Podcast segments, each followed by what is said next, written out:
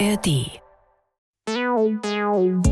Die JustizreporterInnen, der ARD-Podcast direkt aus Karlsruhe. Wir sind dabei, damit ihr auf dem Stand bleibt. Heute mit Michael Nordhardt und mit Shishi Deppe. Wir wollen euch ja über das Neueste aus Karlsruhe berichten und dazu gehört sicher auch der Jahrespresseempfang des Bundesgerichtshofs. Also das findet einmal im Jahr statt, wie das schon sagt, der Name. Und da äh, lädt die Präsidentin des Bundesgerichtshofs äh, die Journalisten ein, die über das Recht berichten und sie stellt so vor, was sich alles entwickelt hat in dem Jahr für das Gericht. Mit uns im Studio sitzt jetzt hier Frank Bräutigam, der Rechtsexperte der ARD. Hallo ihr beiden. Und wir wollen mal gemeinsam rekapitulieren, was äh, da los war beim BGH, wie, was die Präsidentin alles berichtet hat. Was ist denn dir so hängen geblieben, Frank? Ja, es geht natürlich um Zahlen, um Inhalte, Termine, aber es ging auch so ein bisschen um das große Ganze. Es wurde angekündigt, der BGH möchte seine Historie, also vor allem die Nachkriegszeit, aufarbeiten. Denn das ist schon länger bekannt, ähm, dass gerade in der Nachkriegszeit viele Richter eine NS-Vergangenheit hatten, die dort waren in den 50er, 60er Jahren, aber ähm, das so ein bisschen unter den Teppich gekehrt wurde. Und da kann man natürlich sagen, oh, was sind wir jetzt 2020? Äh, ist nicht ein bisschen spät?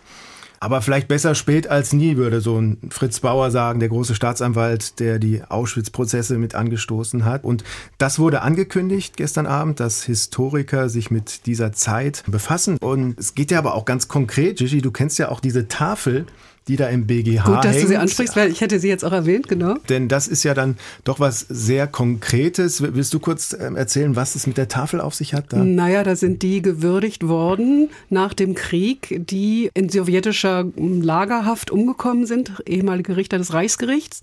Und die werden da sehr gewürdigt als Opfer dargestellt. Und in Wahrheit stellte sich eben heraus, nach irgendwann jetzt im Verlauf der letzten Jahre, dass sie tatsächlich doch Unrechtsrichter waren, dass sie an Unrechtsurteilen mitgewirkt haben.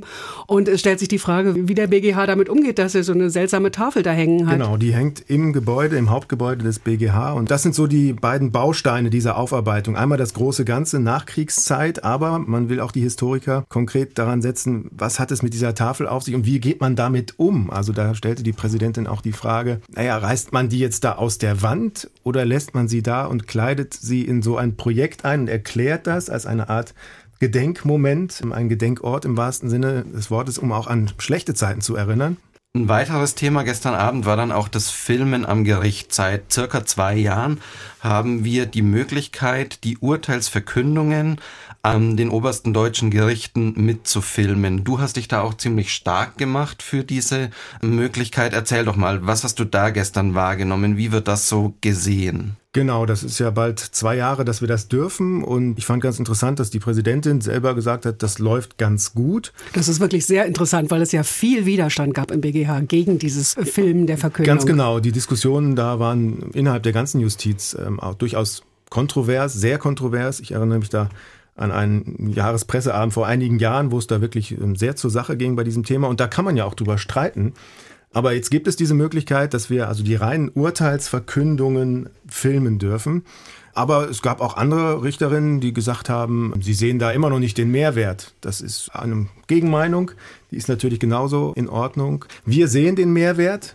Also ich finde, das ist ganz klar. Und ich fand das aus vielen Bemerkungen der Präsidentin doch deutlich herauszuhören, dass es gut ist, wenn es im Netz steht, wenn man da sehen kann, was hat wirklich der Senat verkündet? Was ist der Wortlaut dessen, was sie entschieden haben? Also das ist wirklich, ich glaube, da gibt es einfach noch ein bisschen Sperrigkeit im Gericht. Genau. Ich sage vielleicht dazu, was wir da auch genau machen. Das hat ja zwei Ebenen, wenn wir die Urteilsverkündung filmen dürfen. Einmal nutzen wir kleine Ausschnitte für unsere Radio Radio- und Fernsehberichte, also in der Tagesschau um 8, ähm, kommt dann ein kurzer Ausschnitt, eingebaut in meinen Beitrag zum Beispiel. Aber, und das ist uns ähm, sehr wichtig, wir zeigen auch das ganze Bild. Also die ganze Urteilsverkündung, die dauert ja oft so 10 Minuten, 15 mal 20 Minuten. Und da haben wir ein ganzes interessantes Projekt aufgelegt mit Phoenix, dem Ereigniskanal. Der ist nicht nur im Fernsehen klassischen unterwegs, sondern hat auch einen YouTube-Kanal. Und die haben uns eine Playlist eingerichtet. Die heißt Recht und Urteile. Und wer da mal draufklickt, der sieht inzwischen Dutzende BGH-Urteile im Original. Das ist uns ein Anliegen, das auch zu zeigen. Das kann auch für Jurastudierende interessant sein, was der BGH da sagt. Man muss ja nicht immer nur diese schwarzen Bücher in der Bibliothek aufschlagen, sondern kann ja auch da mal reingucken. Und es hat inzwischen so ein bisschen was Selbstverständliches. dass man das Phoenix eine Bundestagsdebatte überträgt und genauso eben da in den YouTube-Kanal auch ein BGH-Urteil. Das sind ja nun auch Themen, die ein ganzes Land bewegen und sehr relevant sind. Und das war gestern wirklich ja auch ganz interessant. Also da hat es ja großes Hin und Her auch gegeben in der Richterschaft und so weiter. Und die Präsidentin des BGH, Frau Limperg, hat dann gestern gesagt, okay, es ist schön, dass diese Begründungen abgerufen werden können. Und irgendwann würde es dann eine historische Sammlung geben. Und so sehen wir das ja eigentlich auch. Genau, genau. Man sollte es auch nicht überhöhen. Es ist einfach ein Teil unserer Berichterstattung, ähm, aber ein wichtiger weiterer Aspekt, also eine gewisse moderate Lockerung dieses ähm, Filmverbots. Denn man muss ja dazu sagen, wir haben in den normalen Instanzprozessen weiterhin ein Filmverbot. Da dürfen wir ja immer filmen, wie die am Landgericht zum Beispiel, wie die Richterinnen und Richter reinkommen. Dann hängt davon ab, wie lange die uns filmen lassen, bevor sie uns entweder freundlich oder ganz selten auch mal nicht so freundlich aus dem Manchmal Saal Manchmal schon, ja. Und dieses Filmverbot, äh, das soll ja auch definitiv so bleiben. Es geht ja darum, Persönlichkeitsrechte von Zeuginnen zu schützen und die Wahrheitsfindung nicht. Darum geht es aber eben nicht, wenn ein Vorsitzender Richter, eine Richterin am BGH ein fertiges Urteil verkündet. Und deswegen ist da dieses Spannungsfeld nicht gegeben und es geht einfach darum, zu informieren über relevante Themen und das ist für unseren Bereich eben einfach auch die Justiz. Also das war jetzt so eine quasi so eine Art Werbeblock, äh, ohne dass wir daran verdienen, aber wir wollen einfach darauf hinweisen, dass es diese Sache bei Phoenix gibt, dass es wirklich sehr interessant ist. Auch wenn ich mal im Urlaub bin, gucke ich mir gerne noch mal eine Verkündung an ähm, im Nachhinein, was hat der BGH entschieden. Im Urlaub aber, musst du das aber nicht. Nein, nein, nicht im Urlaub, sondern danach natürlich. Ich finde, wir sollten noch auf die Erweiterung des BGH angehen, denn der BGH ist ja größer geworden. Was genau, also erstmal ist, der, ist er selbst eine Baustelle. Also wer da hinkommt, der sieht, äh, da wird richtig gebaut, es wird erweitert, es wird renoviert. Aber es gibt auch zusätzliche Richterinnen und Richter, also zwei zusätzliche neue Senate. Das ähm, ging schon durch die Presse, aber wurde gestern auch nochmal erwähnt. Ist so quasi eine Fangfrage auch für die mündliche Prüfung, würde ich mal sagen. Also wer jetzt gefragt wird, wie viele Strafsenate hat denn der BGH? Der hat vielleicht noch im Hinterkopf fünf. Er sollte aber in der Prüfung sagen sechs.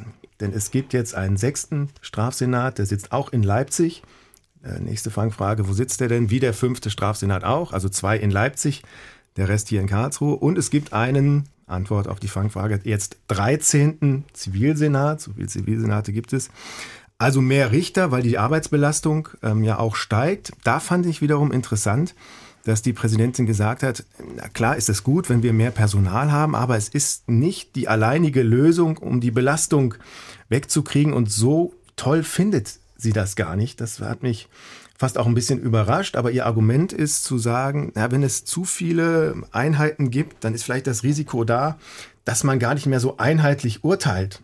Und das ist ja die Aufgabe des BGH. Also da waren durchaus auch Töne dabei, die da gewisse Bedenken geäußert haben. Also eine ganze Menge an Verfahren, die zu erledigen sind von wirklich sehr vielen Senaten mittlerweile. Also bitte merken, 13 und 6 sind die Geheimzahlen.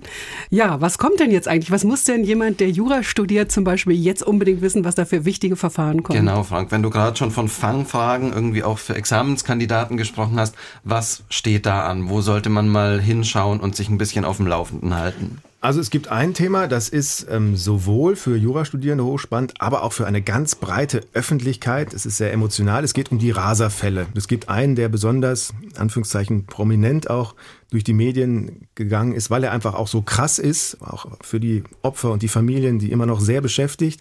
Der Berliner Raserfall. Und da war es ja so, dass es schon eine erste Runde, nenne ich das mal, gab. Also es war am Landgericht Berlin, der Bundesgerichtshof hatte das Urteil aufgehoben. Es geht um die zentrale Frage, kann das Mord sein, wenn man nach so einem Autorennen eine Person getötet hat, kann das Mord sein? Das ist eine rechtlich hoch umstrittene Frage und deswegen ist das auch juristisch spannend neben den ganzen äh, menschlichen Aspekten dahinter. Und ähm, dieser Fall, deswegen komme ich darauf, war wieder in Berlin und kommt jetzt zur zweiten Runde nach Karlsruhe. Am 23. April ist die mündliche Verhandlung hier und äh, da werden wir natürlich genau drauf schauen. Genau, und da zieht sich ja durch dieses ganze Verfahren die Abgrenzung zwischen Vorsatz und Fahrlässigkeit. Und das ist ja tatsächlich was, was im Examen relevant werden kann. Das ist was, was man irgendwie drauf haben sollte. Und ich finde, das spiegelt dieser Berliner Fall ziemlich gut wider. Natürlich sind es da sehr spezielle Konstellationen außenrum, aber wenn man es dann mal runterbricht, dann ist es eben wieder diese Fragestellung. Genau, das ist das, was man lernt und auch wissen muss. Abgrenzung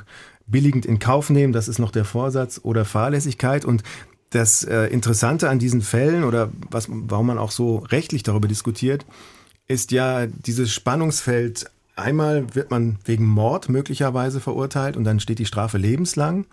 Oder wenn das nicht ausreicht, kein Vorsatz da ist, dann ist es fahrlässige Tötung, zumindest in den alten Fällen, Höchststrafe fünf Jahre. Und ist das vielleicht, sind das zu extreme Dinge? Und darauf hat ja inzwischen auch der Gesetzgeber reagiert, hat einen Paragraphen eingeführt, der sich auf illegale Autorennen bezieht, auch mit Todesfolge. Da ist dann die Höchststrafe zehn Jahre, also so ein Mittelweg.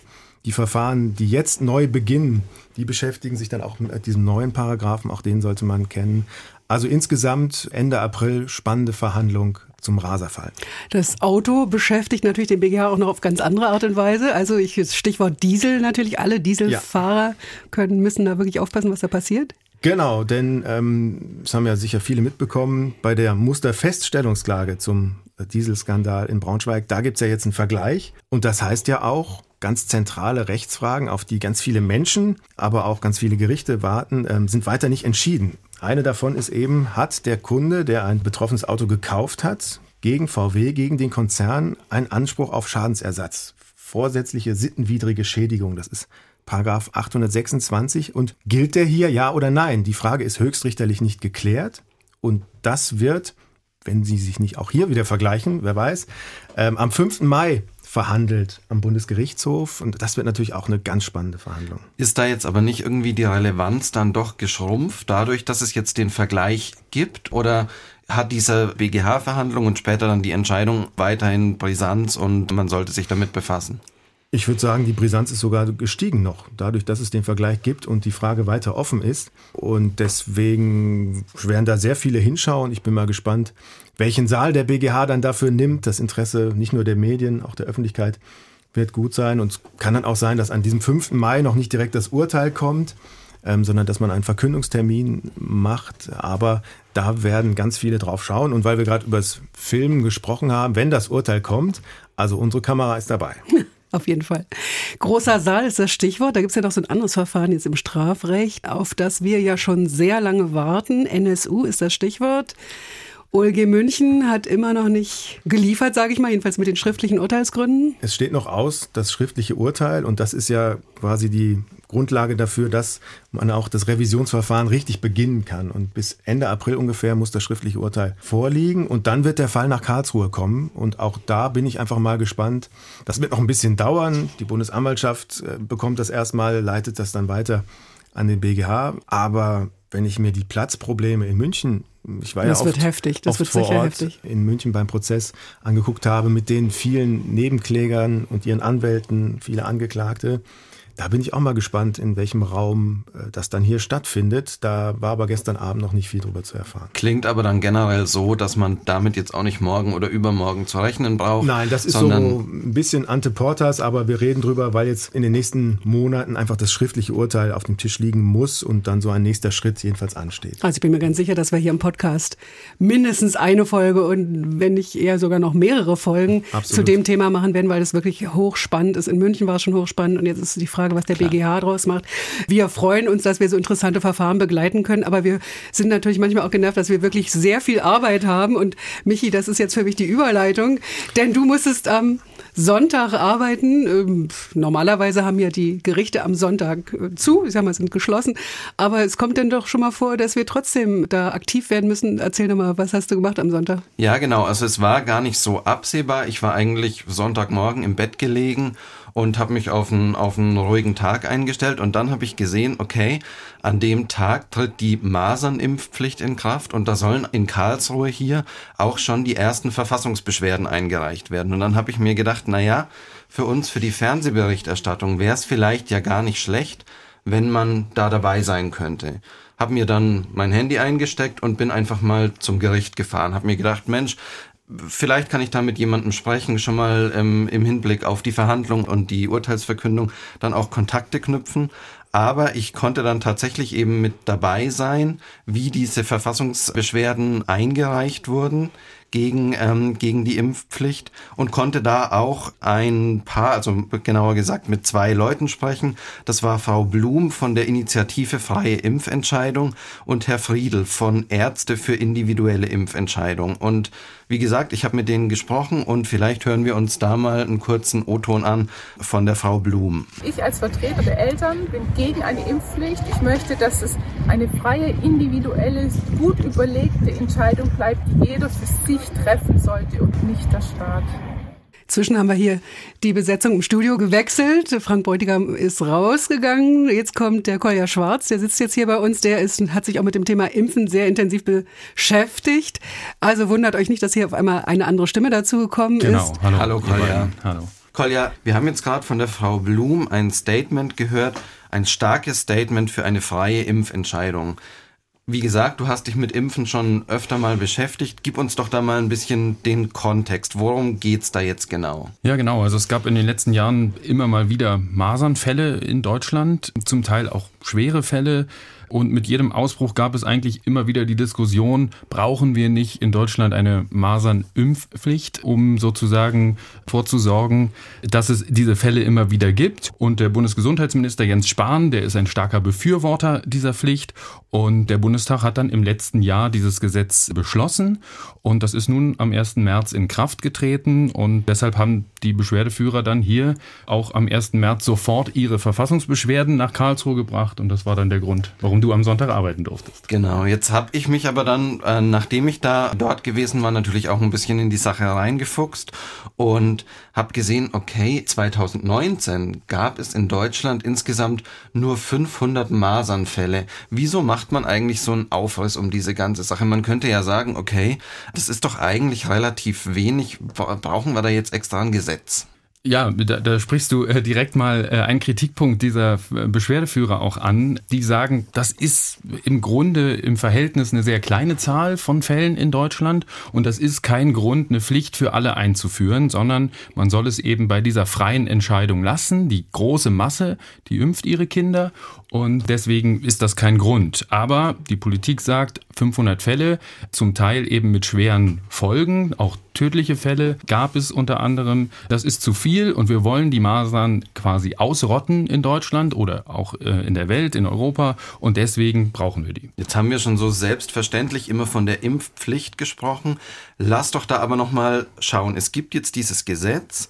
Was steht denn in diesem Gesetz? Genau, also das Gesetz sagt, dass Kinder ähm, nicht mehr in eine Kita, in einen Kindergarten oder auch zu einer Tagesmutter dürfen, die nicht gegen Masern geimpft sind oder die nachweisen können, dass sie immun sind gegen Masern. Und wenn sie das nicht tun, dann muss die Einrichtung, die Kita zum Beispiel, sie abweisen, muss sagen, hier, wir dürfen dich nicht betreuen, liebes Kind. Und wenn die Einrichtung das doch tut, dann droht dieser Kita zum Beispiel ein Bußgeld von 2500 Euro. Und bei Schulkindern, da ist es etwas anders. Bei Schulkindern besteht die Schulpflicht, das heißt, die kann man nicht ausschließen, da kann man nicht sagen, die bleiben dann halt zu Hause.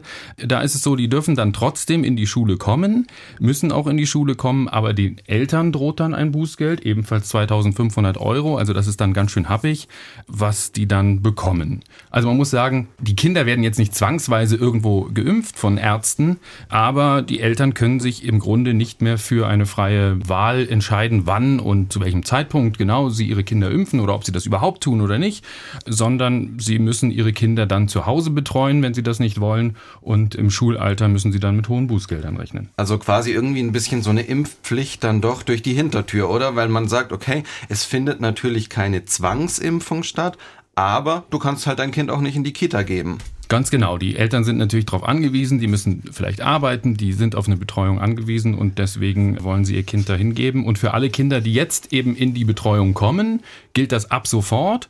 Für die Kinder, die schon in der Kita, im Kindergarten oder in der Schule sind, da gibt es eine Übergangsfrist. Die müssen bis Juli 2021 dann das nachweisen, dass sie diesen Impfschutz haben oder gegebenenfalls noch impfen. Ich glaube, wir müssen jetzt noch weitergehen, weil die Leute draußen wissen ja eigentlich schon, dass es das gibt. Aber jetzt geht es ja um die rechtliche Bewertung. Haben die denn eine Chance vom Verfassungsgericht? Die ja, Eltern? Das lässt sich natürlich äh, immer schwer sagen. Also die Bundesverfassungsrichter und Richterinnen, die bekommen das ja jetzt auch auf den Tisch zum ersten Mal. Die konnten zwar ahnen, dass das äh, kommt, das war ja auch angekündigt von unterschiedlichen Eltern und eben auch von diesen Organisationen, aber die werden sich damit jetzt befassen. Vielleicht müssen wir einmal sagen, um welche Grundrechte es den Eltern da geht. Das ist zum einen das Grundrecht auf die körperliche Unversehrtheit aus Artikel 2, das eben sagt, ja, man darf nicht in die körperliche Unversehrtheit eingreifen. Also jedes Kind oder jeder Mensch darf sozusagen entscheiden über seine Gesundheit und was damit passiert. Und auf der anderen Seite geht es um das Erziehungsrecht der Eltern aus Artikel 6 des Grundgesetzes. Und da heißt es, dass Pflege und Erziehung das natürliche Recht der Eltern sind. Und da hat sich der Staat erstmal nicht einzumischen,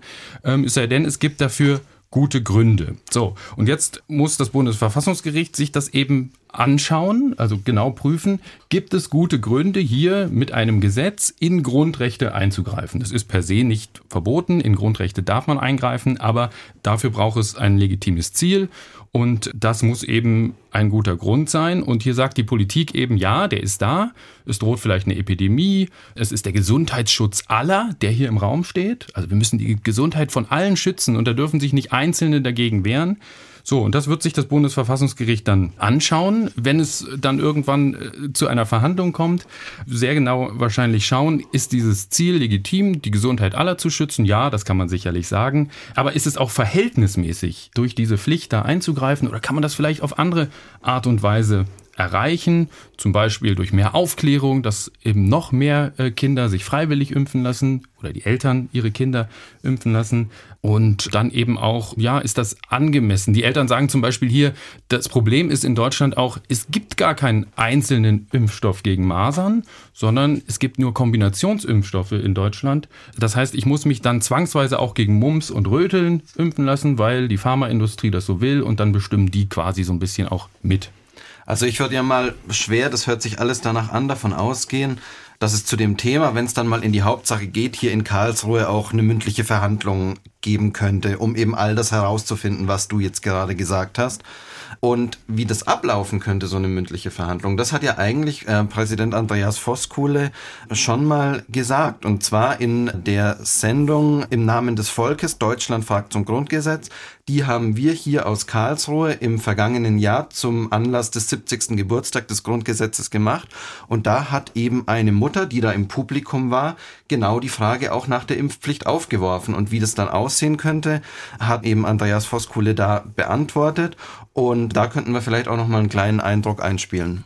Insofern würden wir, wenn wir diesen Fall jetzt zum Beispiel verhandeln würden bei dem Bundesverfassungsgericht, würden wir jetzt eine Reihe von ähm, Ärzten einladen, von Wissenschaftlern, die uns erklären müssten, wie ist die Sachlage, was ist der Realbereich, was müssen wir wissen, um diesen Fall beurteilen zu können. Aber es ist eine schwierige Frage und Sie haben recht, dass die Ausgangssituation ist, hier wird in mein Grundrecht eingegriffen, das Grundrecht der Kinder, und wir brauchen dafür einen guten Grund. Genau, also das hat er der Mutter geantwortet und das zeigt eben Ärzte, Wissenschaftler, die sollen dann erstmal beantworten, droht da tatsächlich eine Epidemie? Was sind die Gefahren durch das Impfen? Was sind die Gefahren, wenn nicht geimpft wird? Ähm, vielleicht auch, wie hoch ist überhaupt die Rate und besteht dieser Bedarf und so weiter? Also das wird dann alles geklärt. Ja. Jetzt wissen wir aber ja alle, wenn so eine Sache dann zum Bundesverfassungsgericht geht, das wird nicht morgen entschieden, sagen wir mal so. Das könnte, ähm, ja, genau, könnte einige Zeit dauern. Dennoch sitzen da ja jetzt im Land irgendwo Eltern, die sagen, ja Mensch, ich bin angewiesen auf Kinderbetreuung, aber ich will mein Kind nicht impfen lassen. Was machen wir denn jetzt da mit, dem, mit der Zwischenzeit letztendlich bis zur Entscheidung? Genau, die Eltern haben deshalb äh, gleich mit, mit den Verfassungsbeschwerden sogenannte Eilanträge eingereicht. Also sie wollen, dass jetzt schnell erstmal vorläufig entschieden wird, dass sie ihre Kinder nicht impfen lassen müssen und dass sie eben trotzdem in eine Betreuung geben können. Denn die Eltern sagen, ich will wieder anfangen zu arbeiten nach der Elternzeit, ich möchte mein Kind in die Kita geben ähm, und deswegen haben sie gesagt, das muss jetzt schnell entschieden werden. Und jetzt kann man vielleicht nochmal sagen, wie so ein Eilverfahren am Bundesverfassungsgericht abläuft. Wenn die Sache nicht völlig aussichtslos ist, das prüfen die Richter einmal, dann geschieht da so eine Abwägung, eine Folgenabwägung heißt das. Das heißt, die Richter schauen sich an, was wäre, wenn wir später in dem Hauptsacheverfahren, in dem Urteil entscheiden würden, diese Impfpflicht, die ist nicht mit der Verfassung vereinbar, jetzt aber das nicht vorläufig gestoppt hätten. Und das schauen Sie sich an im Vergleich dazu, dass Sie sagen, naja, was passiert denn, wenn wir es jetzt vorläufig stoppen und dann am Ende aber entscheiden, diese Impfpflicht war rechtens, die äh, ist mit der Verfassung vereinbar. Wir haben es aber erstmal vorläufig gestoppt. Das würden Sie sich also anschauen. Und da würde ich jetzt mal sagen, naja, diese Impfung, die kann man nicht rückgängig machen. Also man kann den Eltern nicht sagen, jetzt impft erstmal und wenn wir am Ende entscheiden, das war nicht rechtens, das ist dann nicht mehr rückgängig zu machen. Da sind dann vielleicht, äh, ja, es ist auf jeden Fall in die Gesundheit von diesen Kindern eingegriffen worden. Deswegen könnte ich mir gut vorstellen, dass man zumindest in dieser vorläufigen Entscheidung erstmal sagt, wir warten mal das Hauptsacheverfahren ab und bis dahin ist das mal ausgesetzt. Und das ist, glaube ich, auch kein so großes Problem, weil es ja für viele andere Kinder, die jetzt schon in der Betreuung sind, sowieso diese Übergangsfrist gibt bis Juli 21. Das könnte ich mir vorstellen. Rein technisch ist ja das das, was man Antrag auf Erlass einer einstweiligen Anordnung nennt, glaube ich. Man nennt es dann aber auch irgendwie Eilverfahren einfach. Wie eilig ist es denn jetzt eigentlich? Haben die Richter da irgendwelche Fristen? Müssen die jetzt, sagen wir mal, innerhalb von vier Wochen entscheiden? Oder ist das nicht genau ja, fixiert? Also es gibt keine genauen Fristen, aber die Richter schauen sich das sehr schnell an. Ich habe da Verfahren erlebt, da ging das in der Tat sehr schnell innerhalb von einem Tag. Wenn es zum Beispiel um Demonstrationen geht, um Demonstrationsrechte oder um Abschiebungen, dann geht das schon mal sehr schnell. Und Andreas Voskuhle hat auch in der Sendung, wo wir gerade den Ausschnitt gehört haben, auch gesagt, ja, wenn wir wollen, dann kann es auch sehr schnell gehen. Also wir, das Bundesverfassungsgericht, sind dann sehr schnell. Und hier geht es natürlich darum, wann müssen diese Eltern äh, ihr Kind in die Kita geben. Von daher ist damit zu rechnen, dass das jetzt vielleicht nicht in den nächsten Tagen, aber auf jeden Fall in den nächsten Wochen erstmal diese Eilentscheidung kommt. Aber nochmal, diese Eilentscheidung, die ist dann noch keine Entscheidung, was am Ende rauskommt. Denn das wird ganz in Ruhe geklärt, so wie Andreas Voskuhle uns das gerade erklärt hat, mit äh, sicherlich einer mündlichen Verhandlung. Ähm, am ersten Senat übrigens, also äh, Andreas Voskuhle ist ja Vorsitzender des zweiten Senats, äh, hier ist dann der erste Senat zuständig. Und eine Sache ist, glaube ich, auch noch äh, so ein bisschen umstritten, ob diese Verfassungsbeschwerden, ob die überhaupt zulässig sind, weil normalerweise darf man gegen ein Gesetz ähm, erstmal nicht vorgehen, sondern soll dann gegen den Umsetzungsakt vorgehen. Äh, gegen ein Gesetz kann man nur vorgehen, wenn einen das selbst und unmittelbar sofort betrifft. Ähm, das ist auch noch ein bisschen umstritten, aber ähm, da die Eltern ja hier quasi unmittelbar betroffen sind, könnte es sein, dass es diese Hürde genommen wird. Und vielleicht lasst mich noch zum Abschluss kurz sagen, ähm, diese Sendung, von der wir jetzt ein paar Mal gesprochen haben, im Namen des Volkes, Deutschland fragt zum Grundgesetz, ist weiterhin in der ARD-Mediathek abrufbar. Ähm, der Verfassungsgerichtspräsident Andreas Voskuhle hat sich da zu vielen Themen geäußert und das ist bestimmt ganz interessant, das auch nochmal nachzuschauen. Auf jeden Fall sehr spannend, ja. Ich finde, Sie hatten am Schluss noch erwähnen, dass wir wahrgenommen werden, dass wir ganz stolz sind, dass wir schon äh, zu den ersten Folgen jetzt Rückmeldungen bekommen haben. Feedback äh, war zum Beispiel, dass die Leute gesagt haben, also ihr, liebe Hörer, ihr habt gesagt, äh, äh, vermischt doch nicht so sehr Fakten und Meinung, stellt erstmal die Fakten dar und dann äh, dürft ihr eure Meinung sagen. Also ich glaube, da haben wir uns jetzt in dieser Folge schon ein bisschen dran orientiert. Und dann gab es auch auf Facebook, auf unserer Facebook-Seite eine Zuschrift, dass sich jemand daran stört, dass wir JustizreporterInnen uns hier nennen in diesem Podcast. Und da schreibt derjenige, wenn Sie sowas benutzen, disqualifizieren Sie sich letztlich selber. Das hat uns eigentlich, glaube ich, nicht so sehr äh, gestört, sondern eher ein Lächeln auf unser Gesicht gezaubert. Es war ja auch eine sehr bewusste Entscheidung hier, bevor wir mit dem Podcast an den Start gegangen sind, dass wir eben genau das abbilden wollen. Wir hier in Karlsruhe, wir sind ein großes Team, da sind gleichberechtigt ähm, Frauen und Männer beteiligt. Und dann ist es doch auch nur logisch, dass wir sagen, okay, wir nennen den Podcast Podcast ebenso, wie wir ihn dann genannt haben. Ja, also auf jeden Fall ist es wichtig, dass es auch Frauen gibt hier in dieser Redaktion, denn äh, für unsere E-Mail-Adresse ähm, ist das nämlich wichtig, wenn man sich das merken will. Wenn ihr uns schreiben wollt, und darüber freuen wir uns übrigens sehr, wir haben auf die erste Mail, die gleich eine Stunde nach Veröffentlichung des ersten Podcasts kam, haben wir sofort geantwortet. Also bitte schreibt uns an Justizreporterinnen ohne Sternchen und alles einfach ein Wort at swr.de. Ich wiederhole mal, Justizreporterinnen at swr.de. Und wir würden uns wirklich sehr freuen, äh, wenn ihr uns schreibt. Gigi, lass uns vielleicht noch kurz auf die nächste Woche dann schauen. Ähm, da gibt's wieder einige Themen, die wir so im Blick haben und vielleicht sollten wir da nochmal sagen, wenn wir das in unserem Podcast machen, dann heißt es nicht zwangsläufig, dass wir diese Themen dann auch in der nächsten Folge behandeln müssen, sondern wir haben hier in Karlsruhe ähm, viele Themen im Blick und setzen uns dann zusammen und schauen, Mensch, was eignet sich denn am besten für den Podcast? Also wir wissen nicht, ob das, was wir jetzt aufzählen, in der nächsten Woche dann auch unbedingt hier behandelt wird, aber was gibt's denn nächste Woche? Also wir werden uns auf jeden Fall zum Beispiel mit dem Versorgungsausgleich beschäftigen. Das Bundesverfassungsgericht verhandelt dazu und die Frage geht um Betriebsrenten. Also Versorgungsausgleich ist eigentlich ein Thema, was auch Familienrechtsanwälte nicht so gerne angucken. Es ist einfach ein bisschen kompliziert, aber ist wahnsinnig wichtig. Das hat mir gestern nochmal der Vorsitzende des 12. Zivilsenats, der Familienrechtssenats bestätigt. Äh, Versorgungsausgleich, wie rechnet man den Ausgleich bei der Betriebsrente, wenn ein geschiedener Ehepartner an den anderen geschiedenen Ehepartner etwas abgeben muss von seiner Rente. Da gibt es Berechnungsmethoden, die sind doch ziemlich ungerecht, die können sehr ungerecht sein. Darüber werden wir sicher berichten. Genau, eine andere Sache, auf die wir noch schauen wollen, ist, wir warten hier auf die Anklageerhebung im Fall Lübcke. Wir erinnern uns, das ist der Kasseler ähm, Regierungspräsident, der ähm, auf seiner Terrasse erschossen worden ist. Und ähm, da gibt es einen ähm, Tatverdächtigen, das ging dann alles ein bisschen hin und her. Der hat zunächst gestanden und hat auch ähm, die Behörden zu einem, zu einem Waffenversteck geführt. Dann hat er dieses Geständnis wieder widerrufen und ähm, Genau, also es gab dann ein bisschen so hin und her und äh, jetzt soll hier in Karlsruhe dann aber die Anklage gegen den Verdächtigen kommen und das ist auch was, was wir hier mit Spannung erwarten und wo wir drauf schauen. Es gibt jede Menge zu tun und wir freuen uns schon, wenn ihr uns unseren nächsten Podcast auch wieder hört. Genau, und bis nächste Woche verabschieden wir uns. Vielen Dank fürs Zuhören und macht's gut.